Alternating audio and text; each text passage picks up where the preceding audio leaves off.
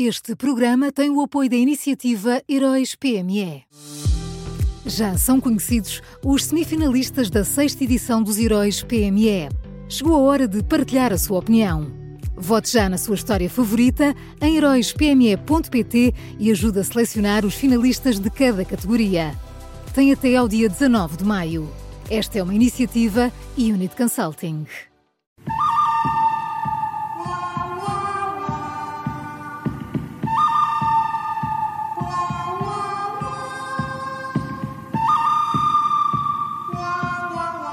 Está na hora do bom, o mau e o vilão das manhãs 360 a qualquer hora, em podcast e sempre com o Miguel Pinheiro. Olá, Miguel, bom dia. Bom dia, Miguel Pinheiro. Tens o microfone em mute. Pois, segunda-feira. Assim fica mais complicado. Não tenho nada ao microfone. em Pois não, isso eu também. Eu, lá agora. eu a inventar Mas- estas coisas. porquê é que vocês estão a inventar coisas para me descredibilizarem? Diretor, diretor nunca tem o microfone em mute, Maria João. Peço não desculpa. Fui eu que não levantei a via. Vá. Miguel, quem é o Bem. bom de hoje? Bom, vamos a coisas sérias então. Ah, o bom de hoje é Marcelo Rebelo de Sousa. neste, neste sábado, André Pestana, líder do Stop, fez mais uma das suas manifestações, ah, desta vez tentando desesperadamente forçar o Presidente da República a tomar partido pelos professores na, na guerra negocial ah, com o Governo.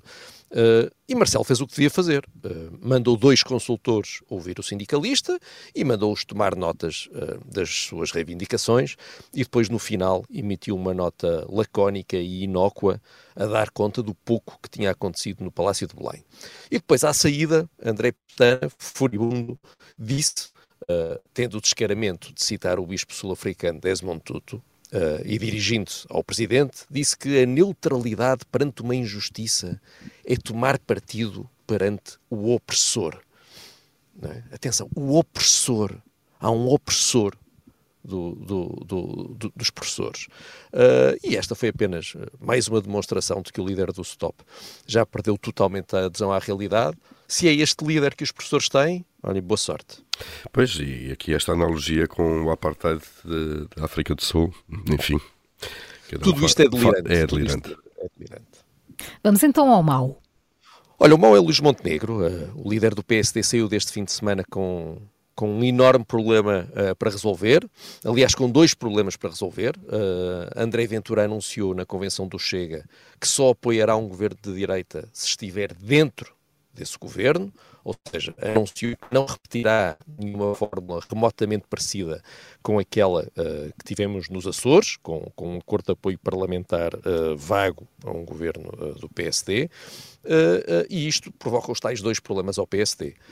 À direita, cria um impasse com a iniciativa liberal, que recusa juntar-se ao PSD se houver algum tipo de aproximação ao Chega, e à esquerda oferece um poderoso argumento eleitoral ao PS, que poderá dizer que votar no PSD é o mesmo que votar eh, no Chega.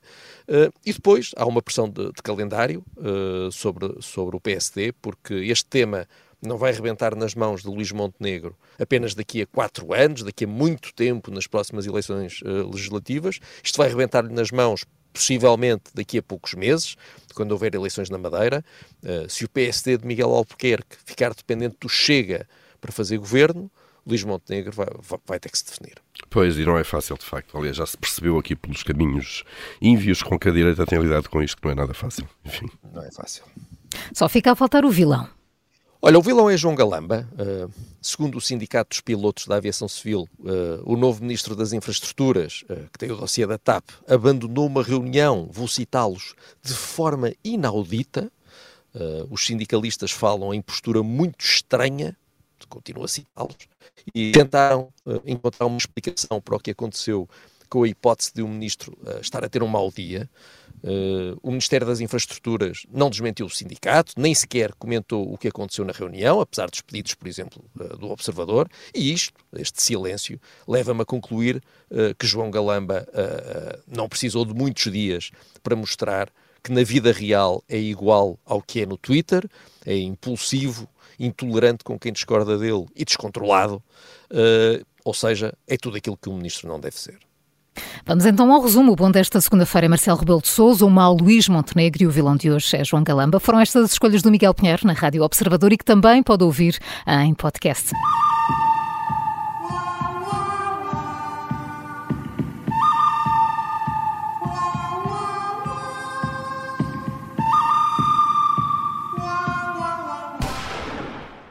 Este programa tem o apoio da iniciativa Heróis PME.